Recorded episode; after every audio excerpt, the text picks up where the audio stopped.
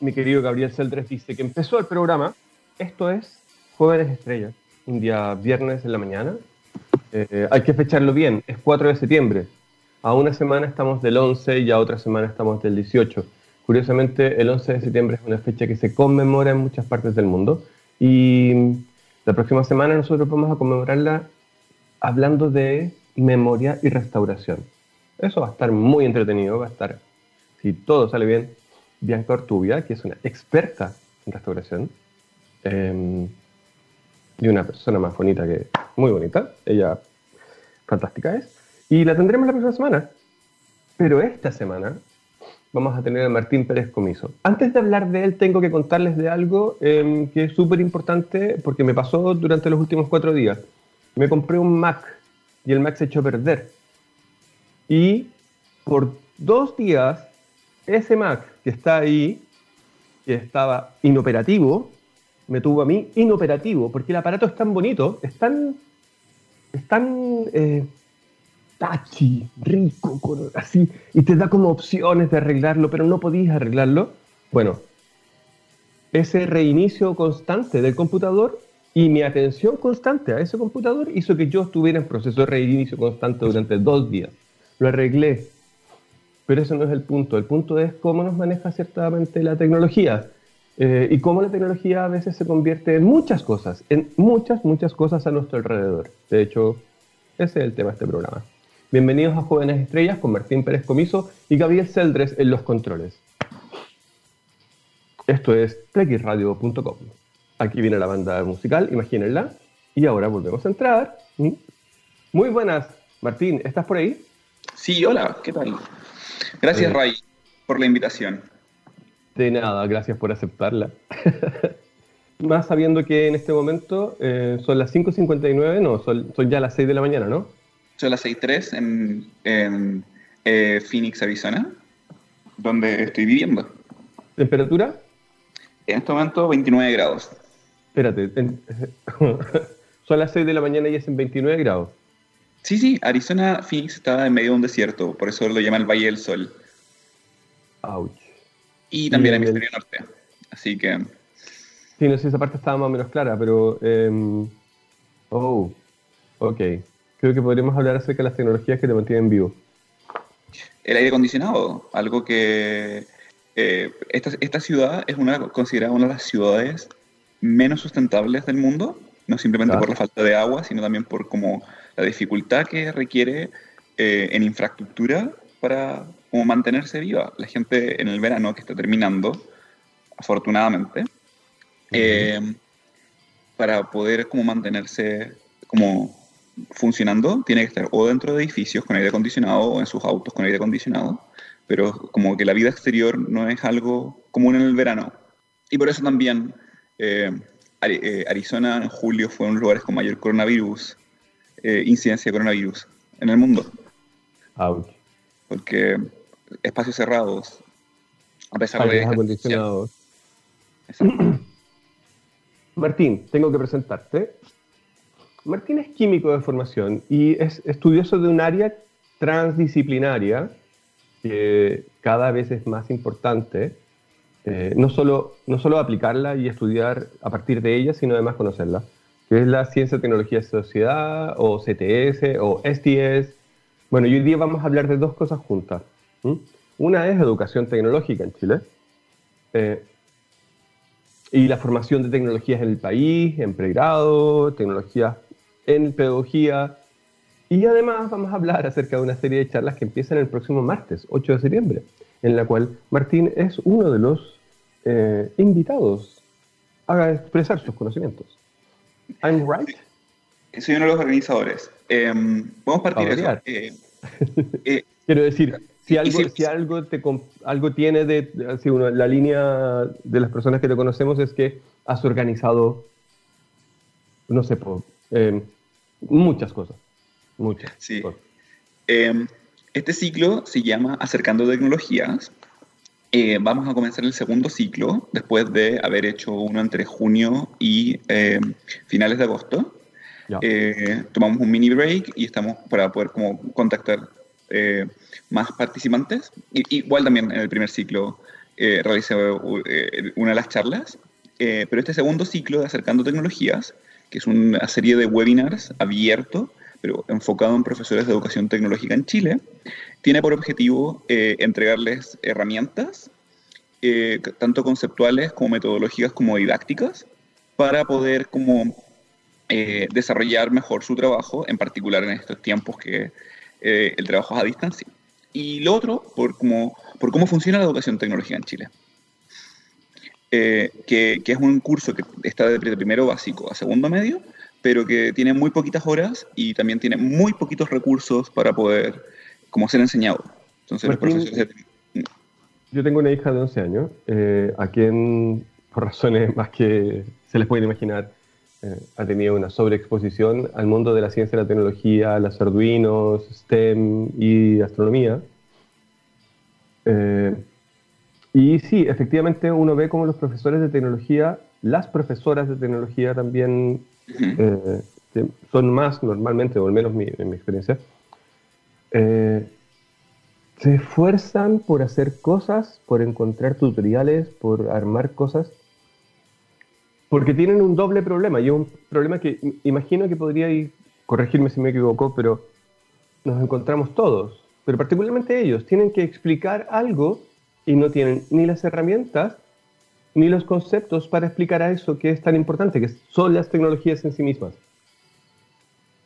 Así es. Eh, en particular, tiene que ver mucho con que de los profesores de tecnología acá en Chile, que hay cerca de 5.000, aproximadamente 500 o un poquito más, tuvieron la oportunidad de estudiar educación tecnológica en sus pregrados eh, o a través de alguna especialización.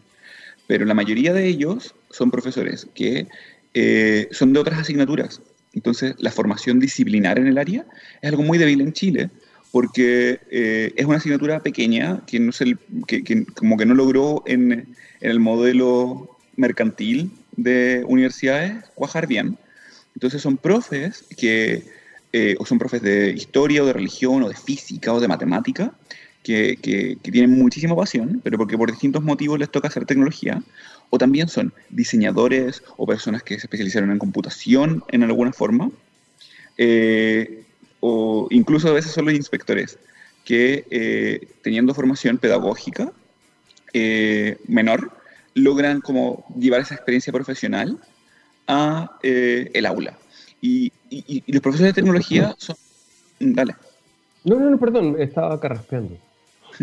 los profesores de tecnología son, son, de los profesores que, que, yo les he visto mayor dedicación a tratar de entender cómo, cómo integrar todas las cosas que, que, hay. Porque el mundo que vivimos es profundamente tecnológico, no simplemente por lo digital, sino por también todas las cosas que nos rodean tienen un grado de tecnología el diseño, eh, los edificios, los autos, los objetos cotidianos y también los objetos digitales. Entonces, tenemos muchísimas capas de, objetos, cosas, sistemas que están integrados, pero tenemos muy pocos recursos para pensar sobre ellos. Y ahí es donde eh, los profes de tecnología eh, tienen muchísima oportunidad de conectarse con distintas disciplinas y, con ello poder como reflexionar y no simplemente hacer eh, productos y servicios eh, tecnológicos y entenderlos de, una, de distintas perspectivas. Y, y, este ciclo de, de, webinars apunta a, entregarle la mayor cantidad de perspectivas posibles a los profesores. ¿Sabes qué me pasa, Martín, con esto de las tecnologías? Eh, es como es súper difícil lograr llegar a una conversación con alguien que no esté metido en los temas, en la cual tú mencionas la palabra tecnología y te dicen, sí, me compré mi último no sé qué. Y el uso de la tecnología como un... Eh, el uso, el uso, solo el uso, el, convertirte en usuario de las cosas, como si ese fuera el fin en sí mismo. Si alguien de ustedes eh, puede, léase Fundación de Asimov, y van a cachar cómo él describe en ese libro eh, a una sociedad que se encarga de construir un imperio a partir de regalar tecnología y hacer dependiente a los otros mundos de la tecnología que ellos producen. Eh, y a veces me siento un poco ahí. y esa sensación es una sensación muy común, eh, porque cuando tenemos pocas habilidades para pensar nuestra tecnología, eh, es muy fácil sentirnos enajenados por ella, alienados por ella. Y, y ahí es donde, como el sistema económico, cuando reducimos la tecnología a sistemas económicos, nos sentimos como sin la capacidad de hacer cosas, sin la capacidad de hacer cambios, de innovar, de tener agencia.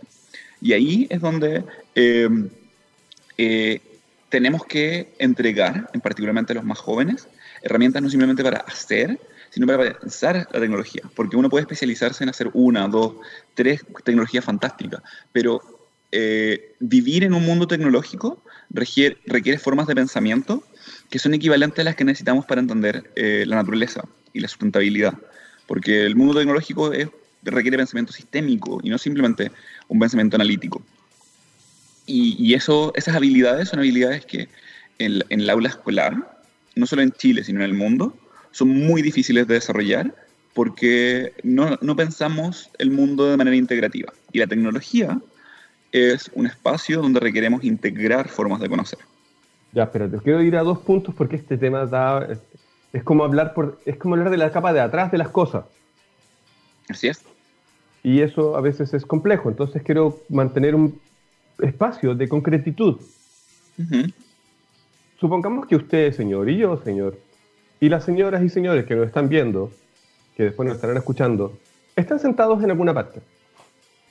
Y si yo les digo que por favor describan su entorno, me van a decir hay una lámpara, hay un vaso, hay, un, hay, hay ropa que tengo puesta, hay muebles. Eventualmente yo podría decir, ¿usted tiene elementos tecnológicos a todo su alrededor? podría yo decir, eh, imagine que cada una de esas cosas que fueron fabricadas por alguien en una máquina o fueron fabricadas por una máquina directamente, em, son objetos tecnológicos y toda esa tecnología lo está rodeando, por básica, entre comillas, que sea, o por súper avanzada como nuestros computadores. Sí, así es. Y, y aquí viene algo interesante. Dado que tenemos esta tendencia a como pensar la tecnología como lo digital, o como los dispositivos digitales, eh, tendemos a reducir nuestro campo de acción sobre lo tecnológico. Entonces pensamos mucho en personalizar nuestros dispositivos, en personalizar, eh, en, cambiar el celular, pero no mucho en, cómo repararlos, en cómo mantenerlos, porque no nos sentimos capaces de hacerlo. Eh, y ese poder de decisión es donde la racionalidad tecnológica tiene que entrar en juego. Y ahí es donde los profesores de tecnología cumplen un rol fundamental, en entregarnos nuevas formas de pensar nuestro entorno. Y no simplemente son las cosas producidas industrialmente, también son las artesanías, son, hay, sistemas que son extremadamente tecnológicos eh, y son fundamentalmente como tecnologías blandas o sociales, como por ejemplo las formas de organización, las formas de gobernanza, y que hoy también vivimos en crisis y podemos observar por ejemplo, eh, nuestros planes de contención de la pandemia desde una perspectiva tecnológica y entender nuestros sistemas de salud como la integración de muchas, muchas tecnologías eh, y que cuando las observamos así, podemos empezar a como levantar espacios de cambio y de transformación, tal como lo hacemos para personalizar nuestra, nuestros dispositivos electrónicos, pero también para como acercar, hacer más humanos, hacer más como empáticos eh, nuestros sistemas de toma de decisiones o nuestros sistemas de respuesta. Eh, y ahí es donde se rompe esa dependencia. Ya. Eh, ok, ahí es donde se rompe esta dependencia. Em, pero si fuera abogado de. el abogado del diablo, entiendo eso como el concepto, no como el diablo. Yo podría decir, pero ¿por qué, no, ¿por qué no estudiar las cosas desde las áreas en las cuales fueron, entre comillas, creadas? Para eso existe la ciencia política, para eso existe la ingeniería, la matemática, la computación. ¿Por qué voy a necesitar yo algo que haga que las personas salgan de su zona de confort y piensen en otros conceptos que crucen conceptos de un lado para el otro? ¿Ah? ¿Por qué? ¿Para qué? ¿Para qué? Para... E, e, esto es como la premisa del campo que yo estudio, que se llama Ciencia, Tecnología y Sociedad, que es cuando pensamos las cosas solo desde una perspectiva y no las integramos, eh, nos quedamos con visiones reducidas de la realidad. Y esas visiones reducidas de la realidad nos simplifican cierta toma de decisiones, pero no simplifican el mundo, porque el mundo es desordenado, el mundo es complejo, el mundo es emergente, el mundo cambia. Y, si reducimos el mundo o solo a sus dimensiones artísticas o sociales o científicas, naturales o técnicas, nos quedamos con eh, respuestas incompletas y tomamos decisiones que no van a ser no van a satisfacer a las comunidades en las cuales esas decisiones van a afectar. Entonces, por ejemplo, si decimos que todos tenemos que usar un mismo sistema operativo, como Windows, cosa que eh, eh, el gobierno de Chile ha tenido legislación en esa dirección, vamos a disminuir la capacidad de los municipios, de los, del gobierno, de, otros, de, otras instituciones, por ejemplo, de participar en el, ecosistema de eh, software abierto. Ya, pero esas son tomas de decisiones. Y creo que al final esto tiene que ver un poco con tomas de decisiones. Eh, el punto es que siempre tomamos decisiones. El punto es que siempre tomamos decisiones sobre distintas cosas según lo que sabemos. Entonces, cuando integramos distintas formas de conocer para entender lo tecnológico, podemos hacer decisiones mucho más eh, efectivas en nuestro presente. Ya, quiero meterte una palabra más en la cabeza o en esta conversación que es dependencia. Mm.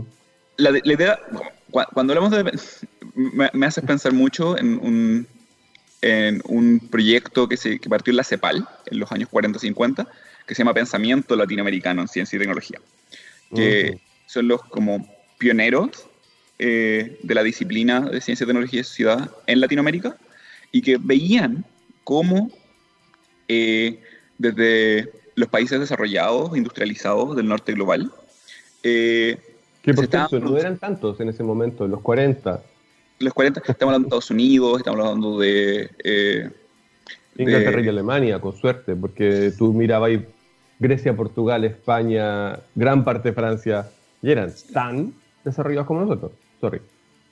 Sí, eh, pero el punto es que estamos hablando de Estados Unidos, de Gran Bretaña, estamos hablando eh, en cierta medida de Japón eh, y de, centros de producción que estaban como liderando ciertas cosas y que después nosotros como que vendíamos materia prima y nos llegaban las cosas y nosotros usábamos esas cosas.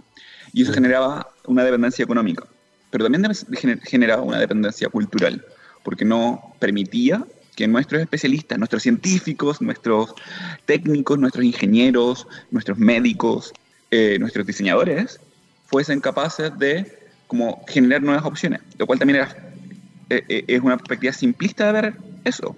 Cuando vemos que, por ejemplo, en Chile hay un proyecto, no, no, no sé cómo ha evolucionado en los últimos dos, tres años, pero de armar un, un, auto eléctrico, que lo hacen en un taller en Quinta Normal, que es como una especie como de espacio eh, de taller de múltiples proyectos de inventivos, eh, e, e, eso no está eh, más que una noticia anecdótica, pero que a la vez está generando una resistencia a la dependencia. Ah, por ejemplo, Tesla.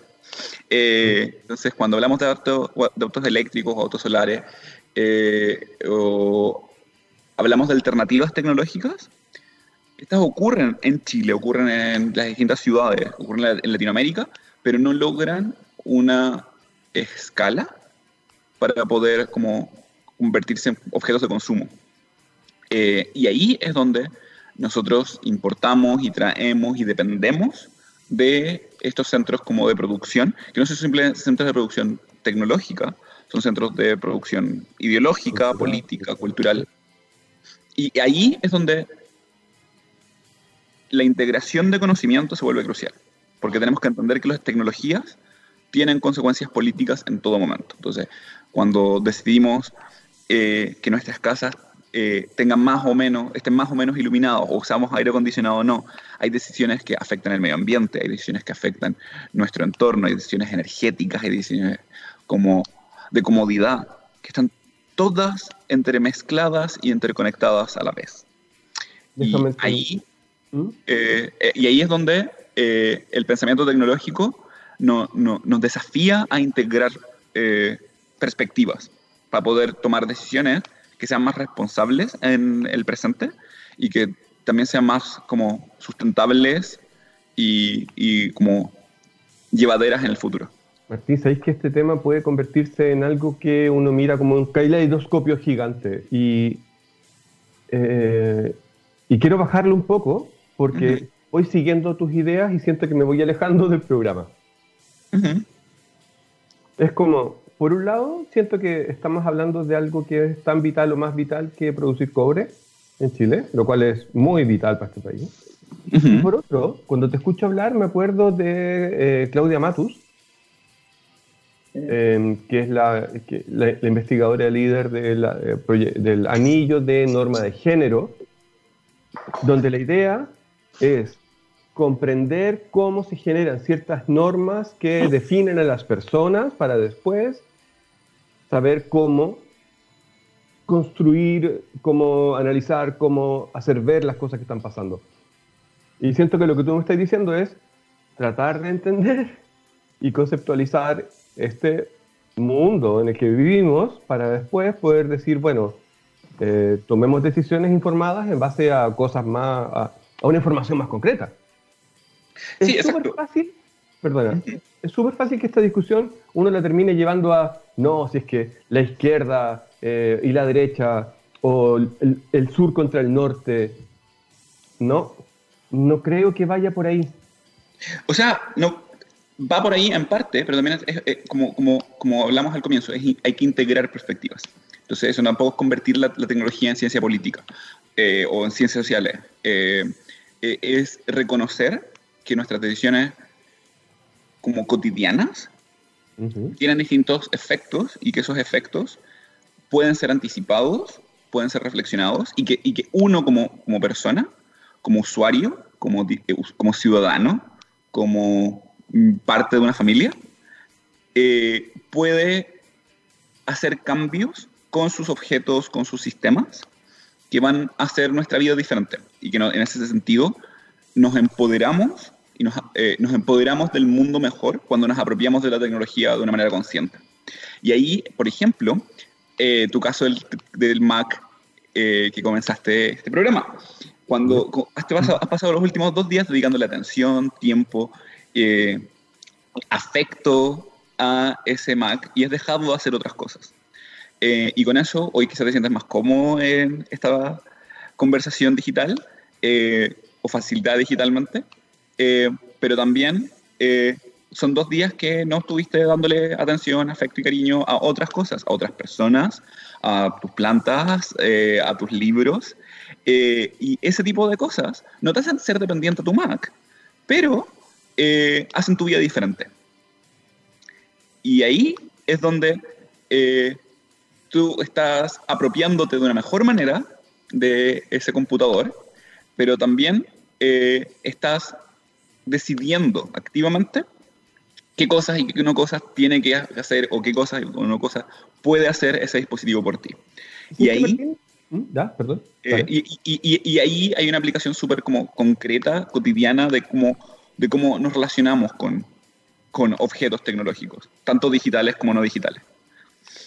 En este caso, em, o sea, tú dijiste consciente o inconsciente. Yo no tengo tan claro si es que la belleza y la em, robustez, o básicamente la belleza, la atractivinez de ese aparato, me permitió ser consciente de tener, eh, de, dedicarle tiempo.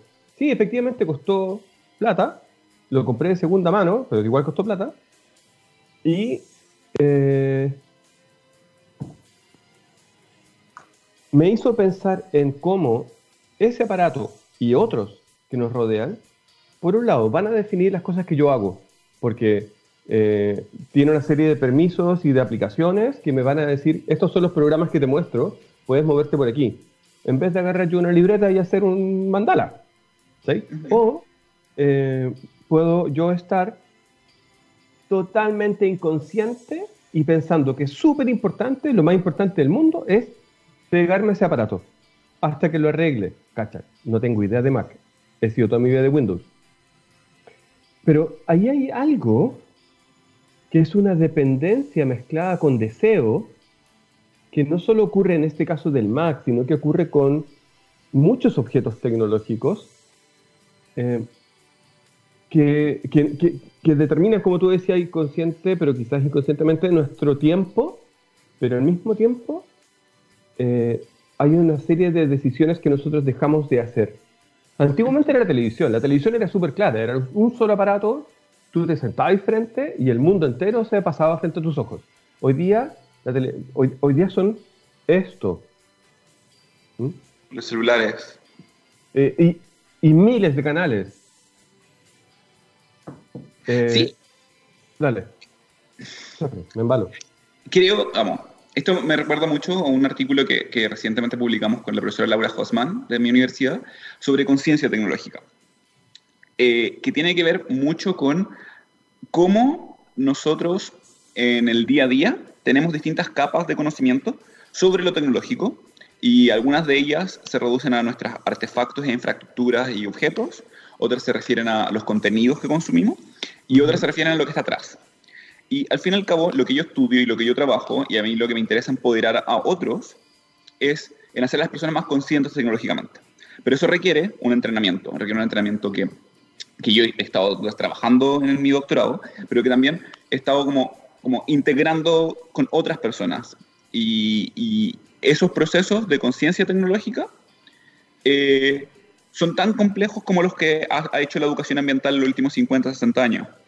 Eh, son procesos los cuales nos requieren entender la dinámica en la cual ese celular llega a tus manos, nos requiere entender cómo ese celular depende de electricidad, depende de internet, depende de eh, satélites, de, cables eh, que nos permiten comunicarnos, para que tú puedas tener ese campo de decisión, para que creadores de contenido eh, puedan entregarte todas esas opciones de acceso o no y puedas ver los TikTok que, eh, con tu hija eh, y poder conversar sobre ellos.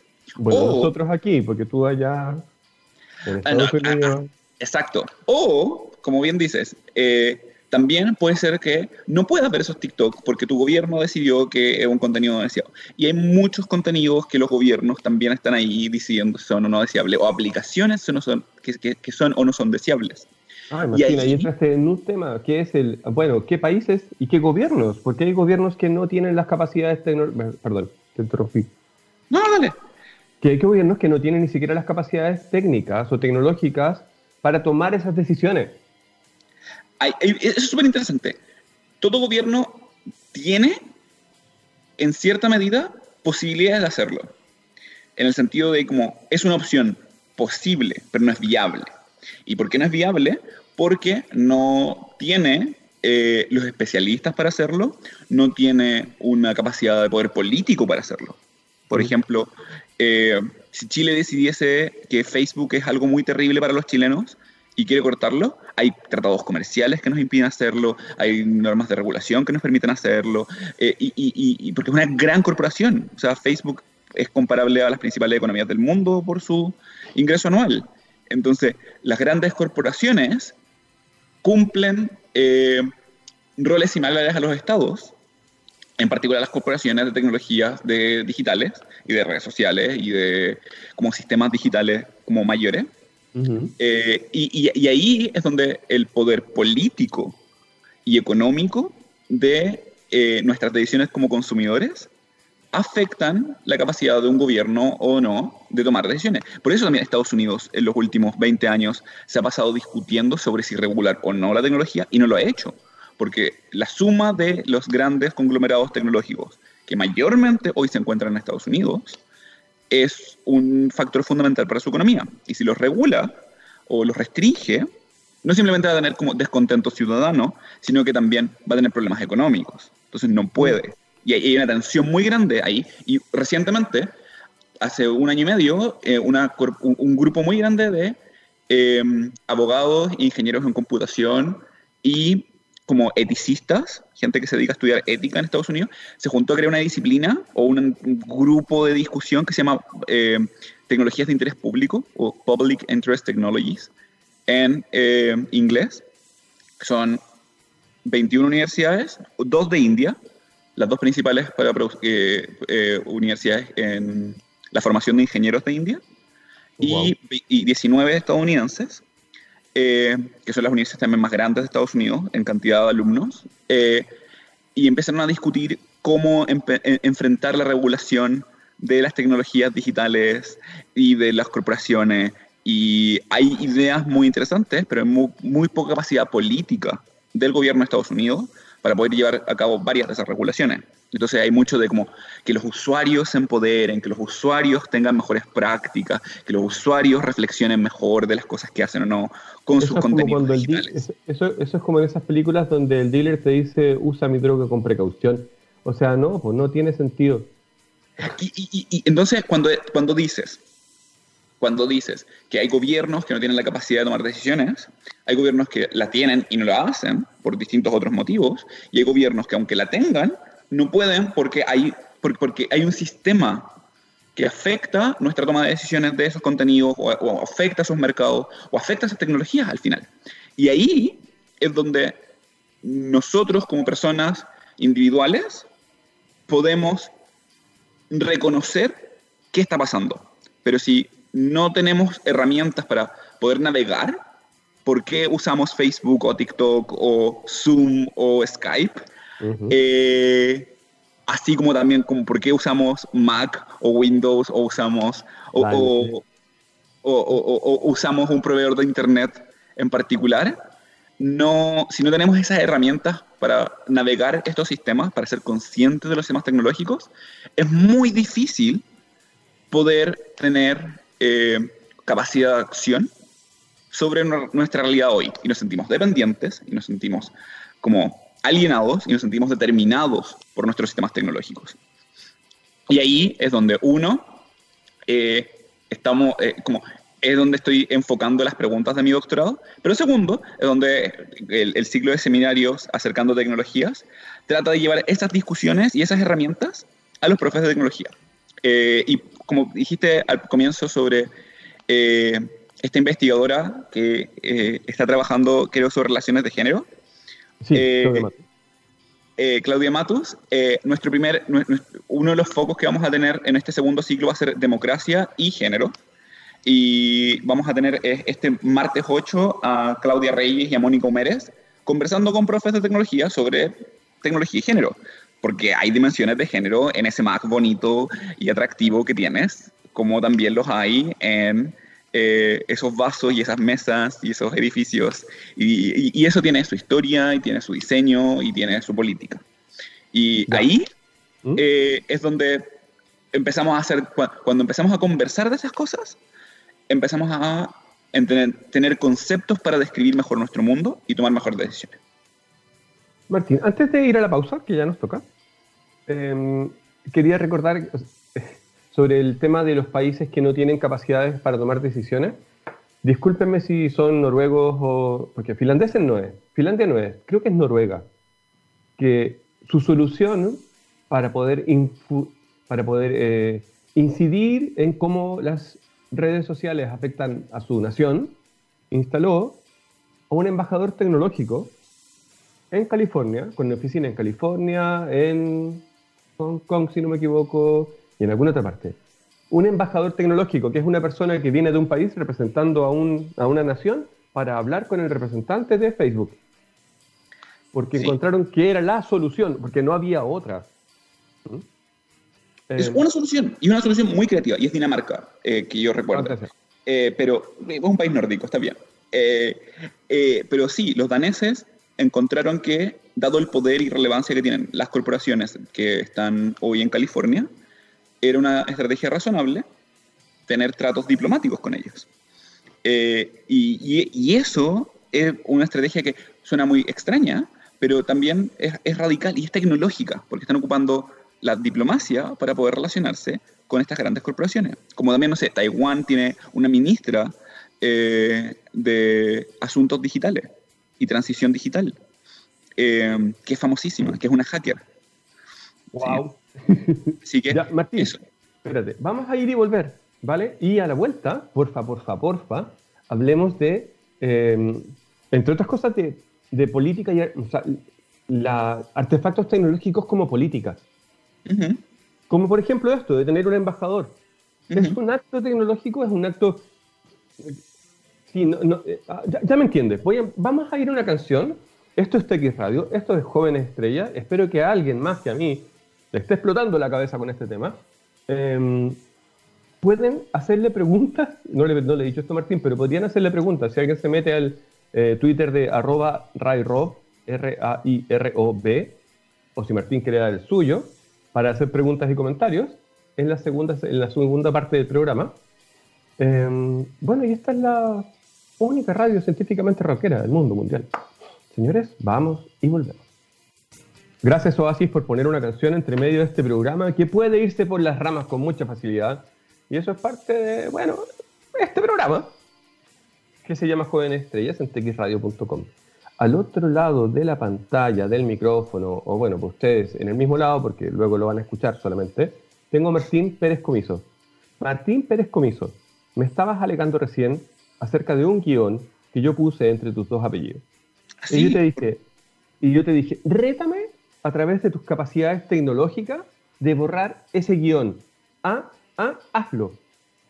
Sí, porque cuando en Latinoamérica tenemos la costumbre de que tengamos dos apellidos, el del padre y la madre. Y eh, algo que la cultura anglosajona tiene es típicamente tener un apellido. Y yo peleo con ese guion constantemente. Entonces, que, que me hagas un apellido compuesto cuando yo tengo dos apellidos eh, es una decisión política, pero también tecnológica. Lo bueno es que Gabriel, eh, tu técnico, es súper veloz y efectivo y cambió eh, el nombre que se ve en pantalla. Y ese tipo de decisiones tiene un enorme poder político y tiene un alcance tecnológico. Al fin y al cabo es eh, tipografía digital en este momento y podemos hacer esos cambios. Oh, damn, lograste cambiar la pantalla. Así que, em. y eso comunica cosas distintas y, y, representa cosas distintas. Y, acá eso me recuerda mucho a lo que dijiste justo antes del break, que es que eh, los artefactos tienen política.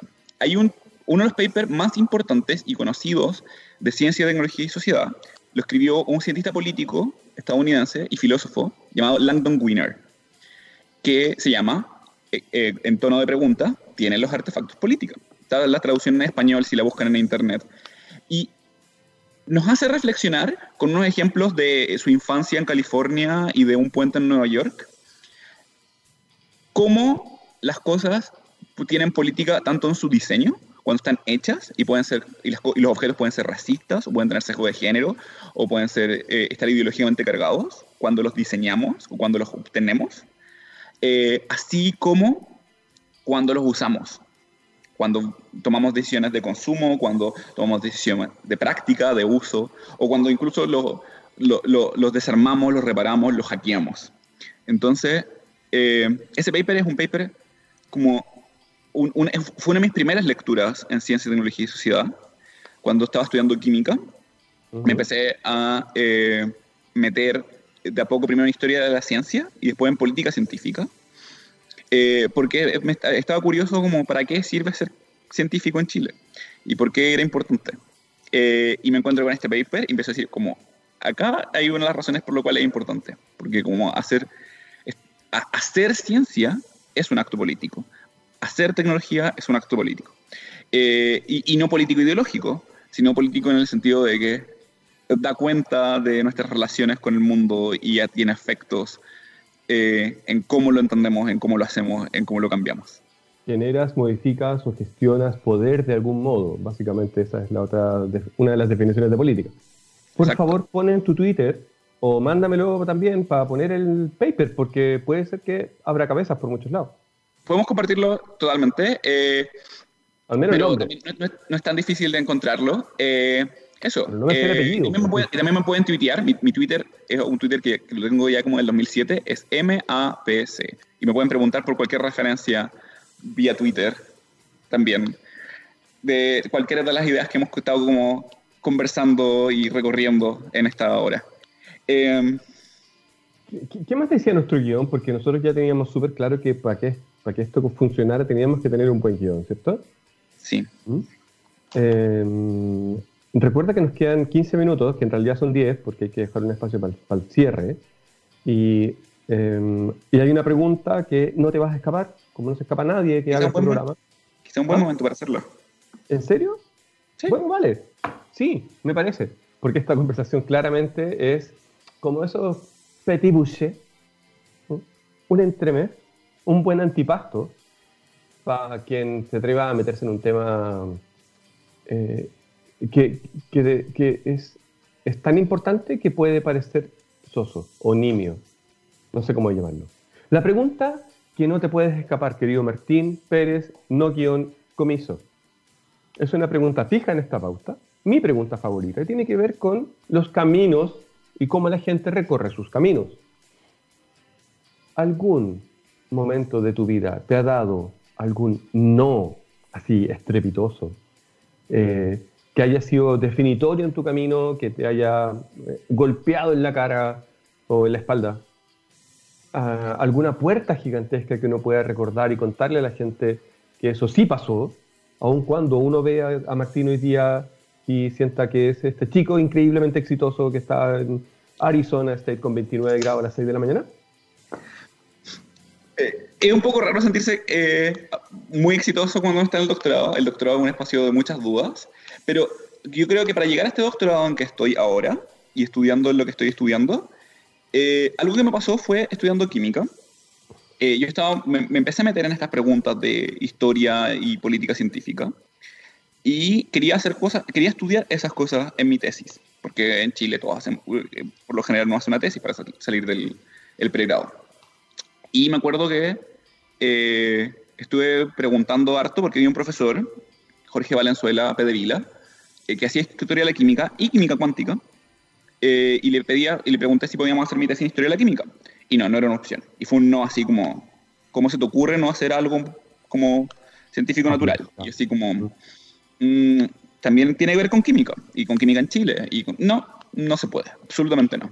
Terminé haciendo mi tesis en química computacional, fue una experiencia de mucho aprendizaje, pero también fue la experiencia que me dijo como yo voy a ser más útil trabajando y entendiendo por qué hacemos ciencia y tecnología en Chile que haciendo papers de química computacional o de química. Eh, fue una experiencia muy significativa eh, el hacer la tesis en un área que me apasiona muchísimo. Estuve eh, modelando un par de neurotransmisores en una enzima.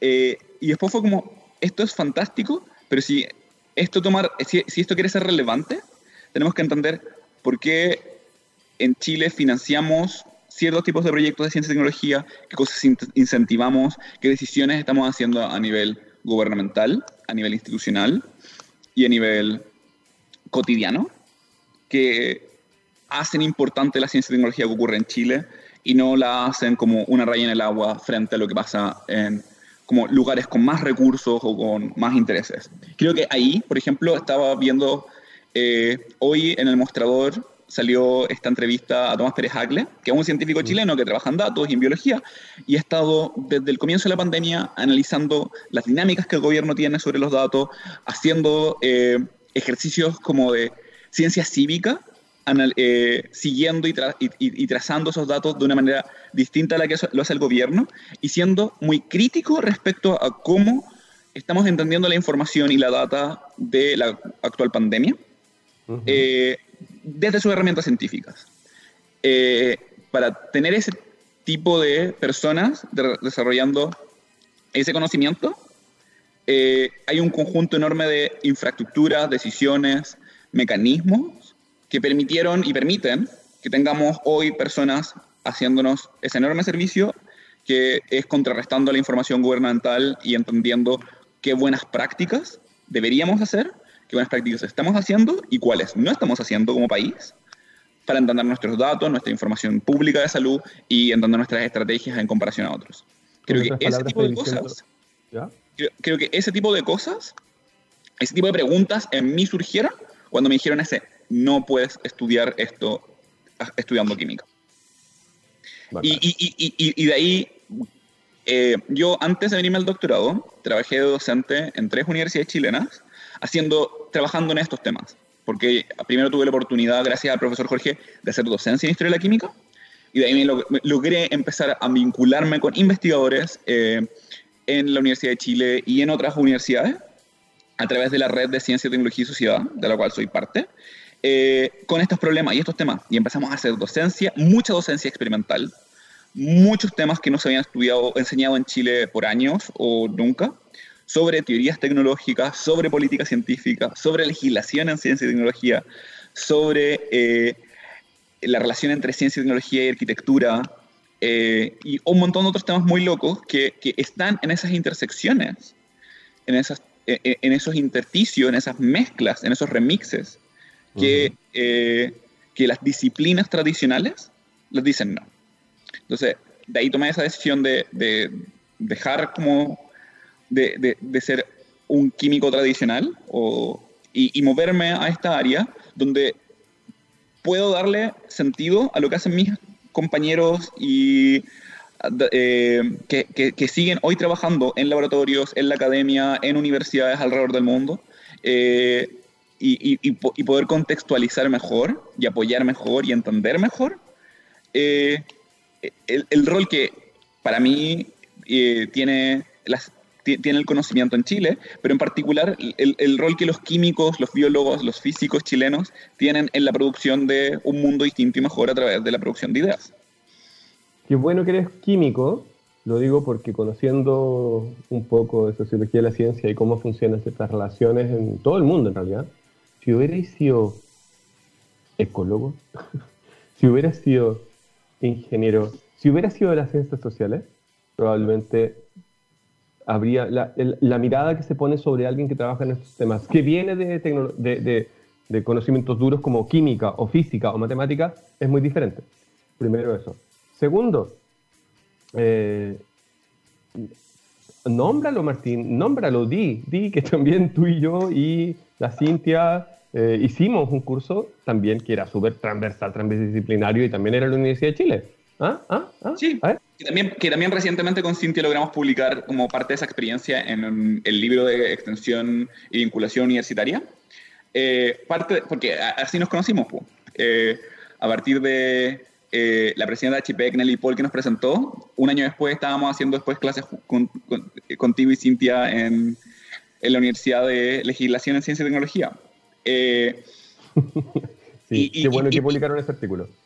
Así eh, que parte, parte de, parte de eh, trabajar en ciencia y tecnología es combinar estas cosas y no combinar simplemente como la sociología y la filosofía con las ciencias naturales. Es combinar las leyes con el periodismo, con la biotecnología y con la ingeniería y con las ciencias ambientales. Eh, es un espacio, ciencia, tecnología y sociedad es un espacio donde los, los, conocimientos se encuentran.